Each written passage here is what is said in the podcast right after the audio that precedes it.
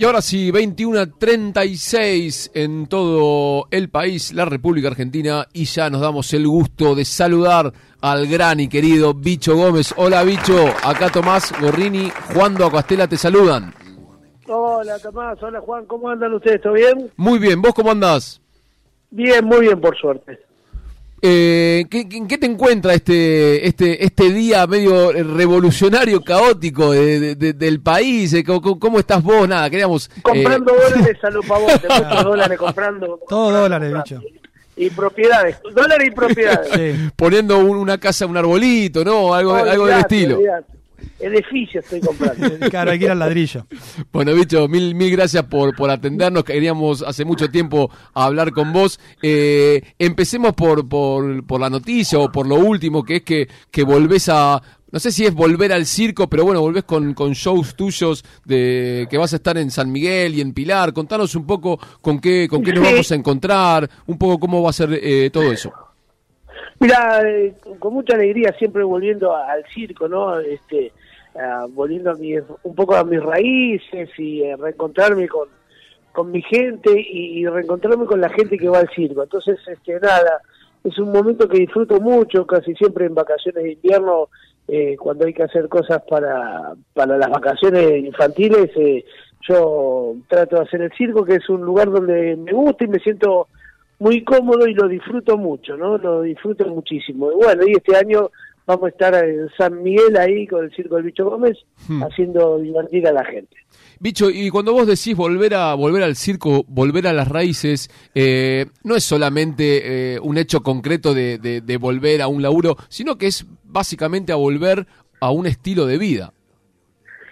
Sí, lo, que te decía recién, es volver un poco a las raíces, ¿no? Reencontrarme con, con mi familia, porque de hecho el, el, dueño del circo, Fabián, es mi primo, y ahí están mis primos, mis tíos, y reencontrarme con ese ámbito tan tan natural que fue para mí durante mucho tiempo, así que este es un es un placer volver ahí, ¿viste? Y nada, y, disfrutar de, de, subirme arriba al escenario y, y, pasarla bien y jugar y hacer las cosas que me gustan y hacer un poco de malabarismo y un poco de acrobacia, la verdad que, que me pone muy contento. Eh, Marcos, ¿no? Pues me, da cosa decir bicho. no, decirme bicho, en casa me dicen gordo, boludo. No, no, ah, cerramos en bicho mejor. Eh, ya, ya es suficiente. ¿Qué, vos hiciste de televisión, teatro, estás haciendo también, ahora, ahora vamos a hablar de eso, pero ¿qué, ¿qué, tiene de especial el, el circo? ¿Qué, qué, ¿Qué es lo que tiene que no tienen los otros tipos de formatos, digamos?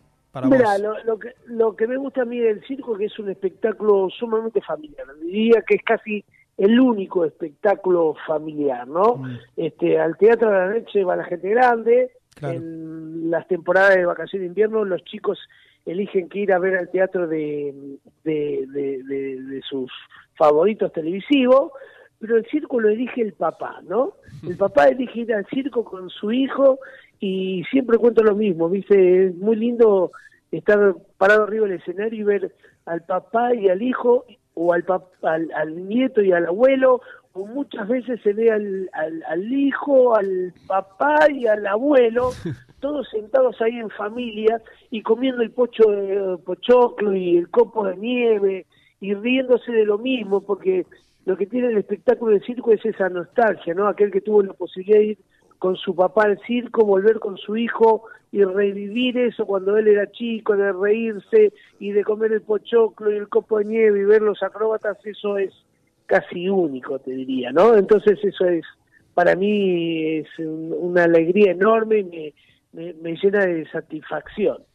Picho, y que obviamente eh, en el circo que vos te criaste, que vos naciste, y el circo de ahora debe haber una diferencia eh, tan gigante como ah, todo lo que ocurrió en todos esos años. Pero, pero bueno, cosas completamente distintas son. Claro, ¿qué son esas cosas tan diferentes?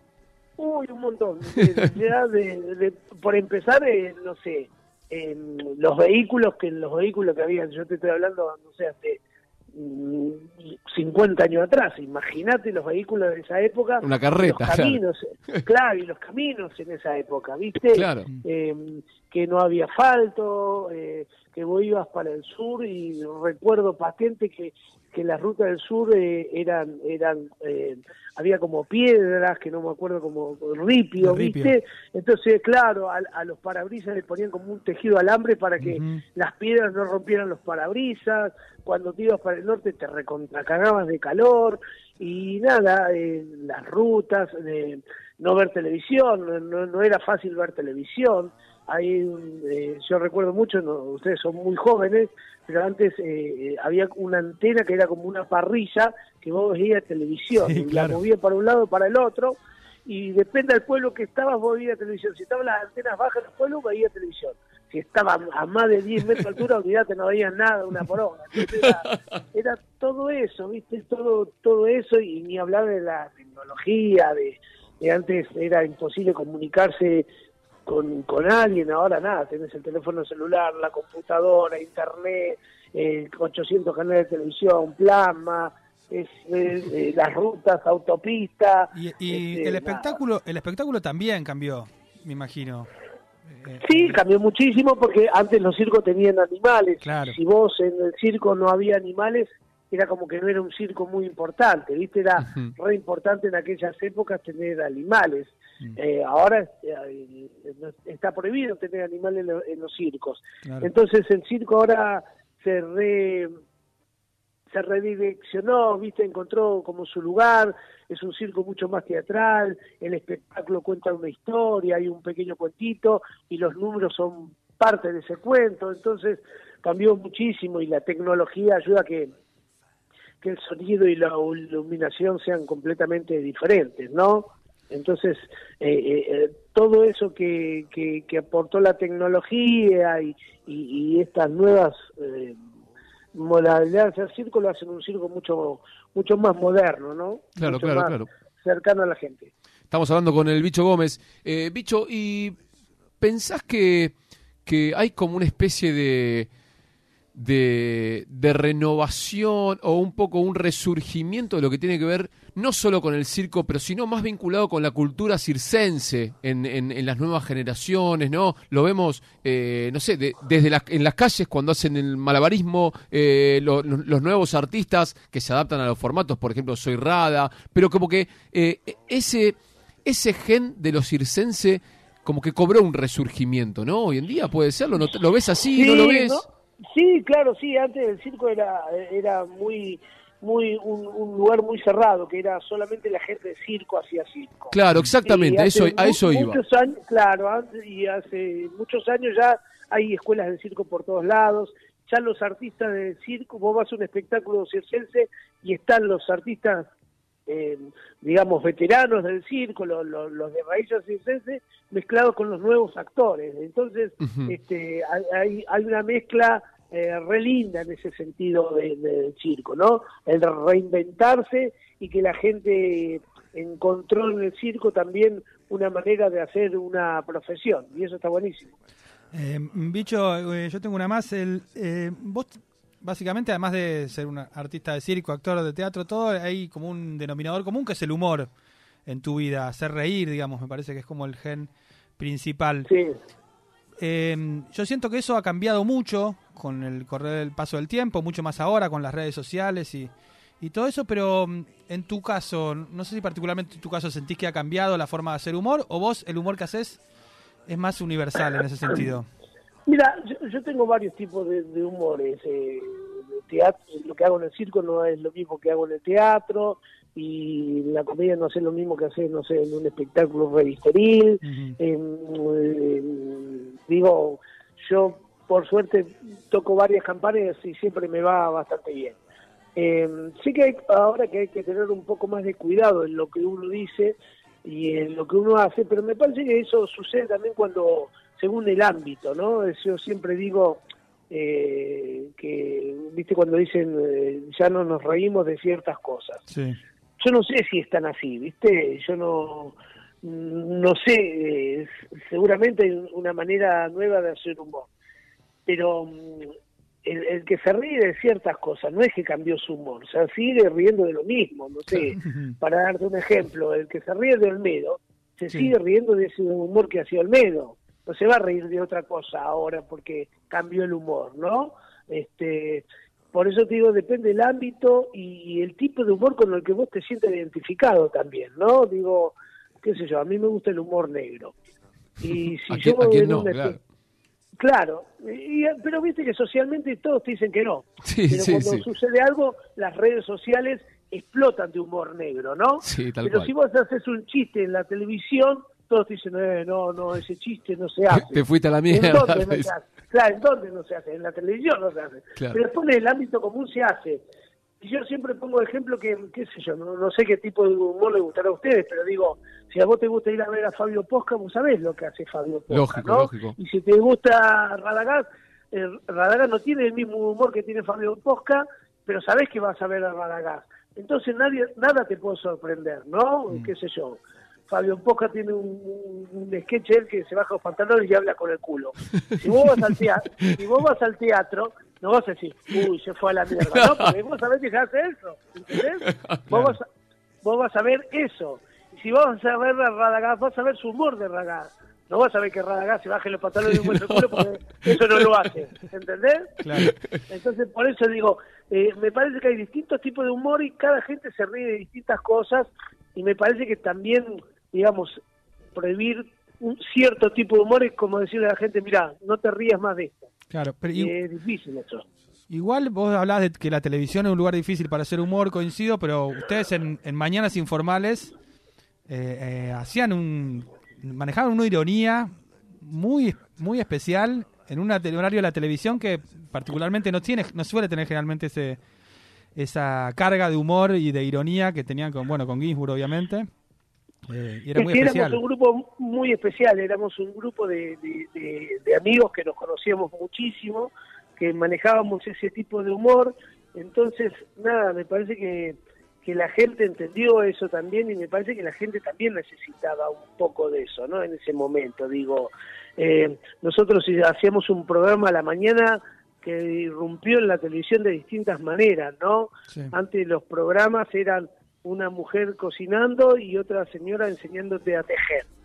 Entonces llegaron estos cinco tipos y se rompió en la mañana. Cocinaban, pero de una manera que ellos querían. Eh, si tejíamos, tejíamos de la manera que nosotros veíamos que había que tejer. Y no era que le hacíamos el programa a la ama de casa, porque cuando uno habla de ama de casa, en, ciertos momentos vos pensabas en una mujer de 70 años, ¿no? La ama de casa es mi mamá.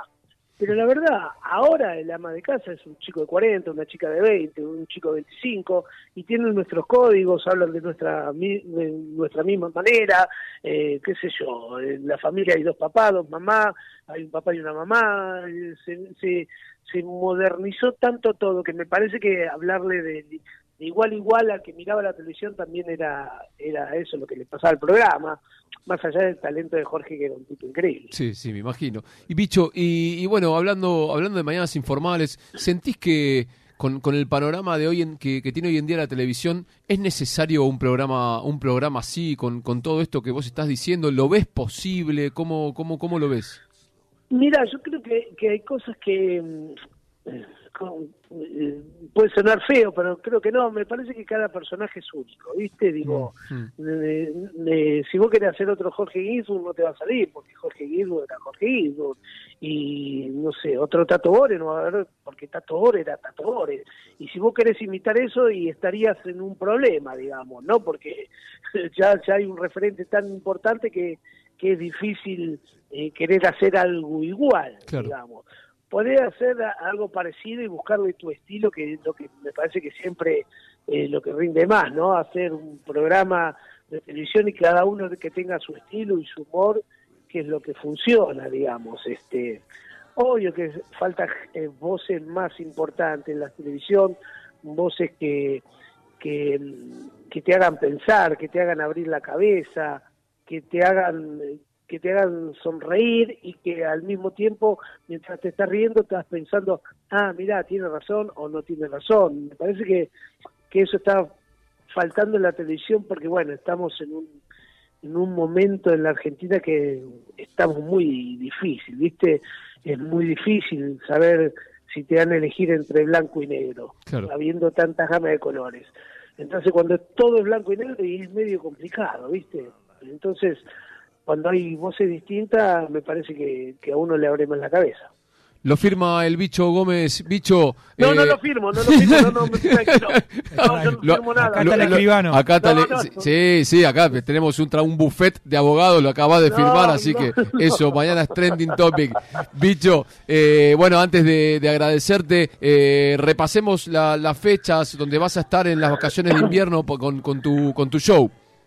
Bueno, vamos a estar en Terrazas de Mayo, ahí en San Miguel, este, todos los días en vacaciones de invierno, dos funciones, 15 y 17 horas. Vengan que la van a pasar genial, hay todo tipo de precios de entrada, así que la van a pasar recontra, recontra bien. Bicho querido, te mandamos un abrazo gigante y muchos éxitos y bueno, esperamos, esperamos verte. Bueno, dale, un abrazo para los dos ahí, cuídense.